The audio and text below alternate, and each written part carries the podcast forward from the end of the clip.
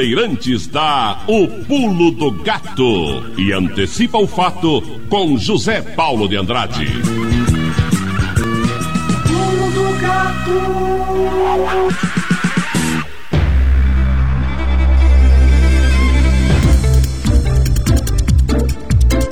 O rádio é a TV com imaginação. Por isso ele não morrerá jamais. A frase era constantemente repetida por um apaixonado por rádio que entendia e representava os ouvintes como poucos. José Paulo de Andrade começou sua carreira em 1961 na Rádio América e chegou aqui na Bandeirantes em 1 de fevereiro de 1963, inicialmente como repórter e locutor esportivo.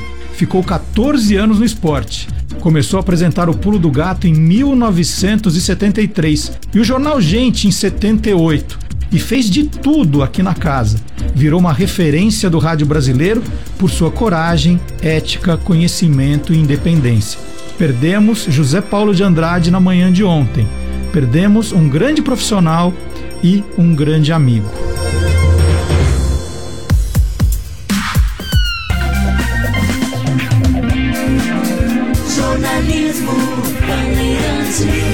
Jornal Bandeirantes. Agora, o Pulo do Gato, com José Paulo de Andrade.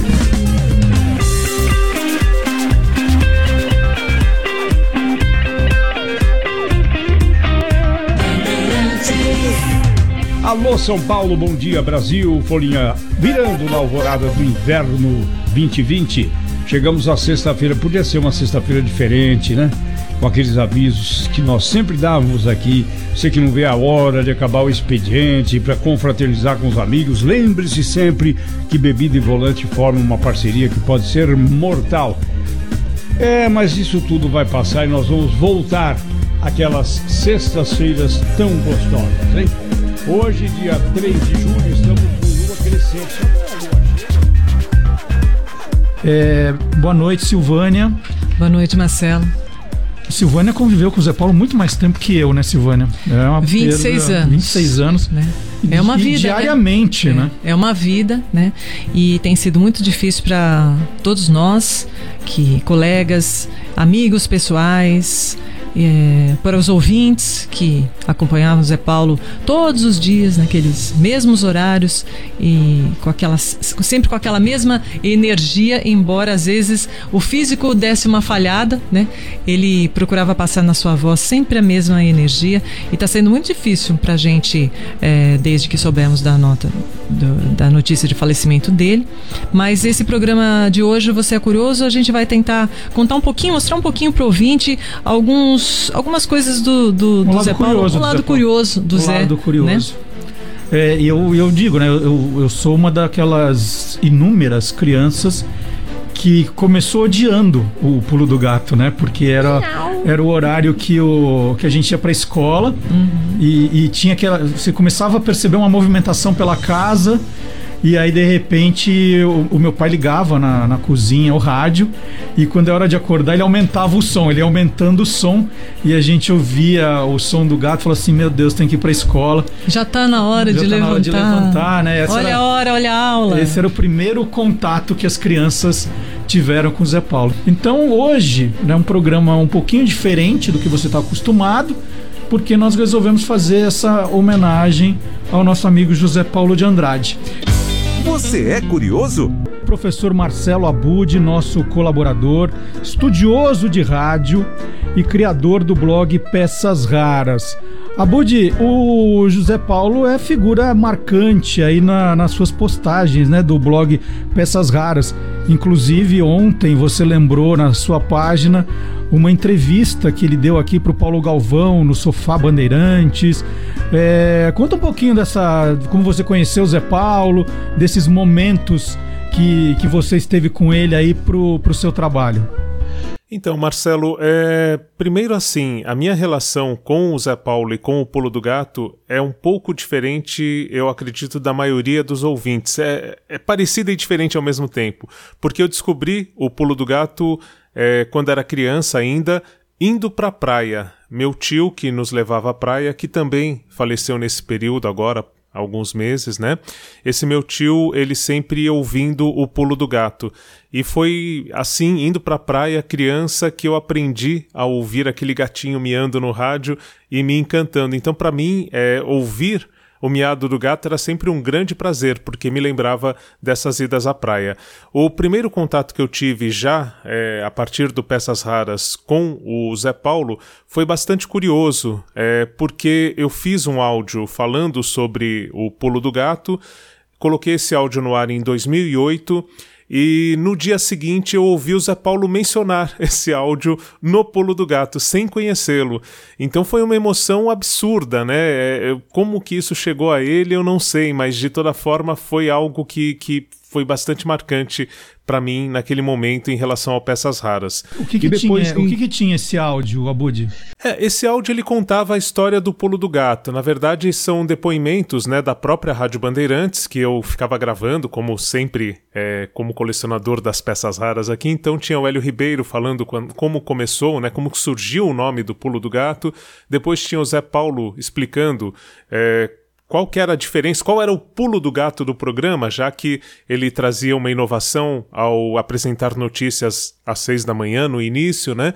Então era um pouco essa história contada por alguns aspectos e uma entrevista também lá da década de 80 que o Zé Paulo tinha dado na própria Rádio Bandeirantes e que eu tinha é, em fita cassete. Então eu juntei todos esses recortes e ele fez um comentário no programa é, bastante emocionado por ter ouvido. Era uma novidade podcast estou falando de 2008, né? Então ele tinha é, uma penetração muito entre apaixonados por áudio, mas não necessariamente era uma mídia como hoje que está mais difundida. Então foi, foi bem emocionante mesmo ouvir o Zé Paulo fazer uma menção ao Peças Raras naquele momento, um dia depois de entrar no ar o áudio. Vamos, vamos ouvir então algumas dessas peças raras que você gravou aí ao longo é, do, do, do, do, seu trabalho no podcast, que você guardou do Zé Paulo para a gente é, lembrar agora aqui? Perfeito. A primeira delas é justamente um depoimento que o Zé Paulo deu é, no Dia dos Pais, né, é, falando sobre como o pai dele influenciou nas paixões pelo futebol e pelo rádio. Então tem essa sonora, é algo que conta um pouquinho dessa origem da paixão pelo rádio e pelo futebol do Zé Paulo de Andrade. Eu vou falar então um pouco do, do meu pai, que foi bancário a vida toda. Trabalhou 42 anos no Banco de Londres e eu achava um absurdo. Como trabalhar 42 anos num lugar só, né? E eu já sou 49 aqui na Bandeirantes. Veja só a ironia, né? E o meu pai, o Paulo Silva de Andrade, era natural de Franca e São Paulino. E eu comecei a ouvir rádio exatamente pela locução esportiva. Ele acompanhava muito na época a Rádio Tupi de São Paulo, que tinha um grande narrador, que depois também se consagrou na TV, onde apresentou um dos programas de maior sucesso da televisão brasileira até hoje, O Céu é o Limite. Era o Aurélio Campos. Também foi político, foi deputado, foi relator de projetos importantes, era um grande locutor esportivo, o Aurélio Campos. É, ouvia também o Geraldo José de Almeida, grande narrador de rádio e de televisão. Eu fui crescendo ouvindo esses locutores e na época a televisão era incipiente aqui no Brasil. Tinha lá meus 7, 8 anos. A TV só se firmou mesmo a partir da segunda metade dos anos 60. Mas nos anos 50 já existia. Havia Tupi, havia Record. E o rádio merecia o lugar de destaque na sala de todas as famílias brasileiras. E aqui em São Paulo não era diferente. Então acompanhei muito a programação da Rádio Record, da Rádio Nacional, que surgiu no início dos anos 50. Tanto é que para o programa Pulo do Gato, eh, eu recebi uma influência daqueles anos 50. O programa Nada Além de Dois Minutos, que era apresentado no Rio de Janeiro pela Rádio Nacional, mas aqui em São Paulo tinha a sua versão paulista também pela Rádio Nacional. Então, para fazer o Pulo do Gato, eu me baseei muito nessa fórmula consagrada: nada além de dois minutos. Então, meu pai, o seu Paulo Silva de Andrade, teve muita influência de eu gostar de rádio. Eu comecei pelo esporte, tanto é que a primeira crônica esportiva que eu escrevi foi com nove anos de idade numa excursão que o São Paulo fez conjuntamente com o Bangu à Europa. Um combinado São Paulo-Bangu. Foi ali que se estabeleceu até a ligação com o Meia Zizinho, que anos mais tarde viria para o São Paulo para dar um título inesquecível ao tricolor, que foi o título de 1957. É inesquecível para o torcedor são paulino. Então, essa influência paterna eu recebi.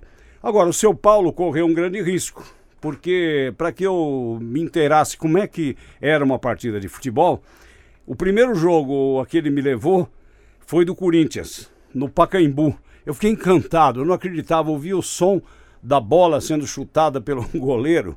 Era uma sensação é, diferente para mim. Foi um jogo do Corinthians com o Ipiranga. O Ipiranga era um grande time de futebol Infelizmente, o vovô da colina histórica já abandonou né, o futebol há muitos anos. O segundo jogo foi do Palmeiras. Eu fui ao Parque Antártica, que eu acho um dos lugar, lugares mais aprazíveis da cidade de São Paulo. Um jogo do Palmeiras contra o Rádio de Mococa. E o Palmeiras ganhou de 3 a 2. Então poderia ter sido o corintiano ou o palmeirense. E o primeiro jogo do São Paulo que eu assisti aí foi decisivo para mim. Porque o São Paulo ganhou de 10 a 0 do Guarani e me chamava muita atenção né, a elegância daquele grande jogador de meio campo que era o Bauer, José Carlos Bauer, né, o médio do São Paulo que tinha sido o monstro do Maracanã na Copa de 1950. Então toda essa influência eu recebi de meu pai. Eu assisti vários jogos com ele né, e guardo dele uma lembrança muito querida.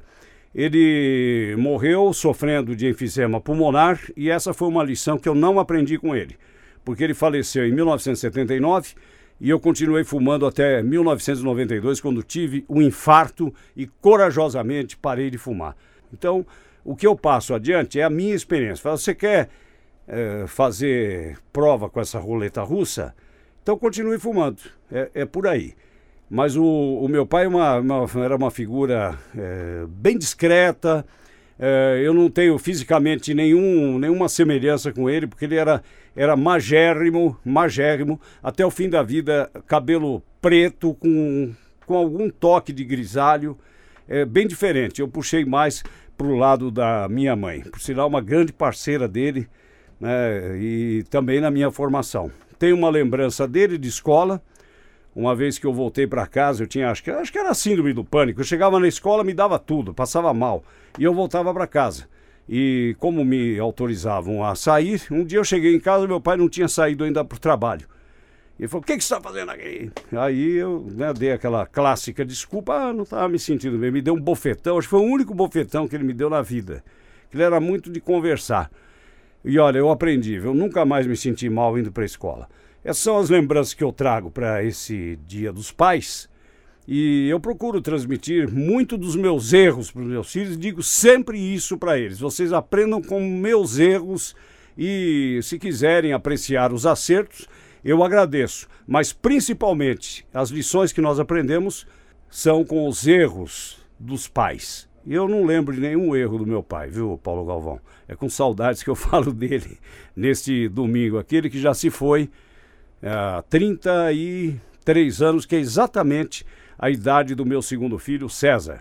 Parece que ele esperou o César nascer para falecer 20 dias depois, pouco antes do meu aniversário de 1979. Bom, e agora o segundo momento é justamente o, o Hélio Ribeiro contando, como eu citei, né, que foi um dos áudios que eu usei naquela homenagem ao Pulo do Gato, ele contando como surgiu o nome Pulo do Gato para o programa. Nós criamos um programa jornalístico que seria chamado Antecipação.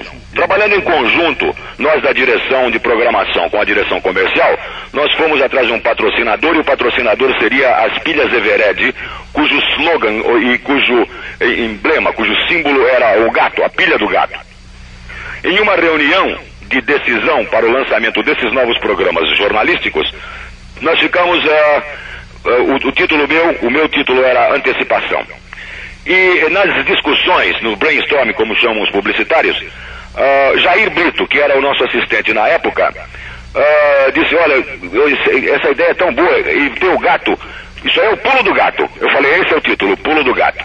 E na sequência a gente tem então o próprio Zé Paulo falando sobre o pulo do gato do programa, que foi apresentar as notícias às seis da manhã, algo que era uma inovação em 73. Na época, às seis horas da manhã era horário de programa sertanejo. A Bandeirantes foi pioneira nisso, talvez aí o pulo do gato, o pulo do gato na, na concorrência. Depois todos os programas jornalísticos passaram a começar às seis horas, hoje começa até antes, né? Tem programa que não para, né? Mas naquela época ele não sabia quem se dirigia o programa. E fomos fazendo laboratório, criando sessões. O programa ganhou formato e aí chegamos à conclusão de que ele se dirigia a todos os públicos. É o estudante, é o operário, o próprio Lula disse já várias vezes que quando ele trabalhava na Vilares, ele ia para o trabalho no ônibus ouvindo o pulo do gato. Era o ônibus que, que levava os funcionários da Vilares, sempre sintonizado no programa. Então, estudante, operário, o empresário, que muita gente pensava que o empresário acordasse muito tarde, né? Não, o empresário acordava às seis da manhã. Bom, e você reservou também aqui pra gente uma, uma surpresa, né? É, porque um, um, dos nossos grandes orgulhos, imagina, o, você está falando do seu orgulho ali, o meu orgulho também de saber que um ícone meu do, do jornalismo, uma pessoa que eu ouvia desde criança, também ouvia o Você é Curioso, gostava, participava com a gente e citava o, o programa várias vezes. E nós criamos um quadro aqui, que era uma, uma, uma brincadeira com o Cláudio Junqueira, que é o biógrafo do programa, e por tabela do Zé Paulo também, do Plantão Trapalhão. E aí você guardou um momento desse, né, Budi? Isso, isso foi em 2012, se eu não estiver enganado, pelo menos é o registro que eu tenho aqui. Uhum. E o quadro do Cláudio Junqueira era bastante divertido, né? Era um lado diferente do que ele fazia dia a dia no próprio Pulo do Gato, que era um. um Eram casos, casos, é, casos policiais engraçados, não, não, tinha nada de, de sangue, é, de violência. Curiosos, é. pitorescos, né? Isso, e nesse dia ele contou como que o gato, né, foi parar aí numa denúncia perturbando a ordem pública. é bem divertida essa história. E, e, o Zé Paulo, no dia seguinte, conversou um pouco quando o, o Cláudio Junqueira entrou no ar para fazer uma reportagem sobre o quadro. E na sequência temos o quadro também, aí já gravado do programa Você é Curioso mesmo. São seis horas e quatro minutos. Cláudio Junquer. Cláudio, mas que surpresa agradável ouvindo Você Curioso do último sábado com aquela historinha que o delegado contou.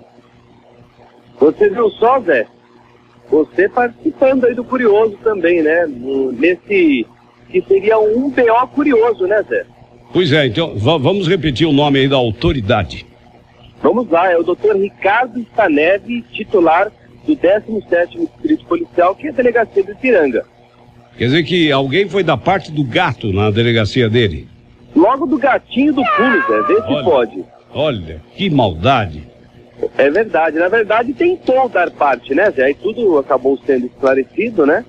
E o, o problema não era o gato, e sim a, a deficiência auditiva daquela senhora, dona de uma pensão, quem não acompanhou a nossa reportagem no sábado durante o Você é Curioso. Há 30 anos atrás, 1982, uma senhora dona de uma pensão no Ipiranga acordava né, e já colocava o rádio no último volume para acompanhar o pulo do gato. E aí todos a pensão, é claro, tinham de acordar, né, Zé? Quando um vigilante chegava, vigilante noturno, chegava justamente naquele horário que começava o programa para dormir, aí não conseguindo, não conseguiu convencer a senhora a baixar o rádio, foi dar queixa na delegacia, mas não contra a dona da pensão, porque ele temia ser despejado, e sim contra o gatinho do pulo. E aí, aquela história que nós já conhecemos, mas quem não acompanhou e quiser acompanhar, está no site aí, pode acompanhar ah, o nosso B.O. Curioso de sábado, que foi sobre o pulo do gato, e uma homenagem a você, né, Zé, que voltou ao comando do programa aí recentemente, após aquele período de recuperação, e foi uma história bastante curiosa. Foi mesmo, viu? Bom dia então, doutor Ricardo. Tá inativa, né? Já faz tempo que aconteceu isso, né, Cláudio? É verdade, é verdade. E curiosamente, o doutor Ricardo Staneve, naquela ocasião, já estava lá na delegacia de Ipiranga, agora recentemente, no ano passado, ele voltou a comandar o serviço policial e nos contou essa história curiosa que nós guardamos para veicular justamente no seu retorno, Zé. E vamos chamar agora Cláudio Junqueira e os bastidores das histórias mais engraçadas que acontecem em nossas delegacias. Plantão Trapalhão, com Cláudio Junqueira.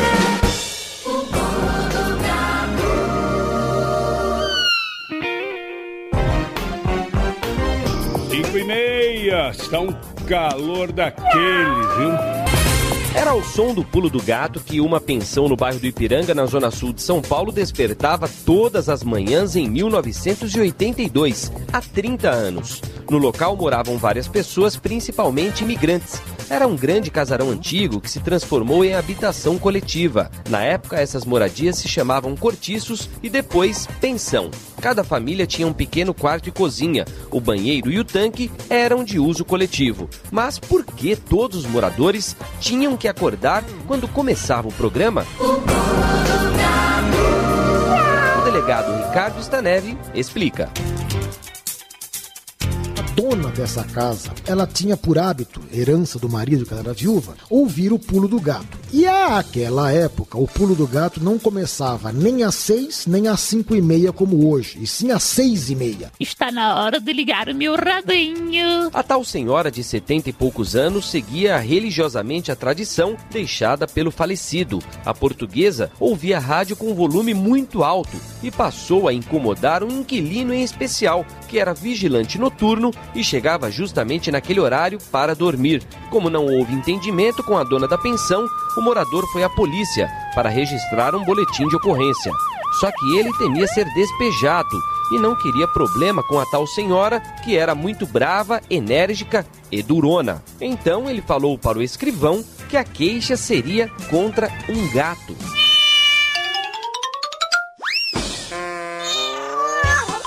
Então está lá, perturbação do sossego. Averiguado um homem que se diz chamar José Paulo de Andrade e seu gato. Olhei para a cara do escrivão, olhei para a cara do queixoso, falei: o que está acontecendo aqui? A autoridade policial pediu que o reclamante explicasse a questão. Ele disse: Sabe o que é, doutor? Às seis e meia da manhã, em ponto, vinha um estridente sonoro. Gatinho uau, urrando no, no, no, no rádio, porque aquela senhora, já com uma acuidade auditiva deficitária, em função da idade, colocava o rádio no último volume. O que falaste, ô gajo? O delegado então argumentou com o homem que o problema não tinha nada a ver com o programa, e sim com a portuguesa, que não ouvia bem. Pois não? A senhora foi chamada à delegacia e o clima esquentou. Raios! A senhora de trás dos montes, mas daquela bem teimosa, daquela bem tacanha, daquela bem autoritária. E eu me recordo até hoje o tilintar dos tamancos dela entrando na delegacia, possessa da vida, os brincos de pérola, o colar de pérola, os olhos bem azuis. Ela dizia o seguinte: que o inquilino tem que morar naquilo que lhe oferece e pagar o aluguel. Só vais desligar o meu radinho por cima do meu cadáver. Mas, segundo o delegado Ricardo Staneve, que recentemente voltou a comandar o Distrito Policial do Ipiranga, tudo foi resolvido com muita conversa e paciência. Ele passou esse senhor a morar no último cômodo da propriedade, onde o barulho já não chegava mais com aquela incidência, e esse gato que outrora importunava-o com incidência maior, se é que o importunou doravante, foi menor e aí a coisa foi contemporizada. Mas, para o Zé Paulo, custou um inquérito a menos sem que ele soubesse. Que fique bem claro e registrado, ele me deve essa. E o gato mais famoso e tradicional de São Paulo, que não tinha nada a ver com o problema, continua dando seus pulos diariamente, das 5 e meia às 7 da manhã, aqui na Rádio Bandeirantes. Lembrando que o boletim do Cláudio Junqueira teve a participação do Leandro Gouveia, O Leandro Gouveia deve ter feito as vozes da, da mulher ali. portuguesa, né? E a É, sonorização achando do que era o Leandro. a sonorização do Everton Macei, muito curioso mesmo, né? Muito legal. E mais, alguma, algum momento especial? Olha, é, tem um, um áudio que eu acho bastante interessante e valioso, que foi em 28 de maio de 1992, quando a Rádio Bandeirantes entrou em cadeia, né, em pool com a CBN para um momento histórico do jornalismo. E eu tenho um depoimento do Antônio Galvão, que é técnico de áudio, né, e ele trabalhava na FAP e explicou como isso aconteceu. Na verdade, a gente conversando sobre esse fato, ele falou: Poxa, mas eu estava envolvido nessa história. E aí ele conta como que, na verdade, as duas pontas se ligaram e na sequência tem um trechinho editado, né, desse áudio e que também está nesse nessa homenagem que eu fiz ao Pulo do Gato no podcast Peças Raras, Pe Peças Raras, lá ele está na íntegra e foi extraído do programa Memória do Milton Parron, né?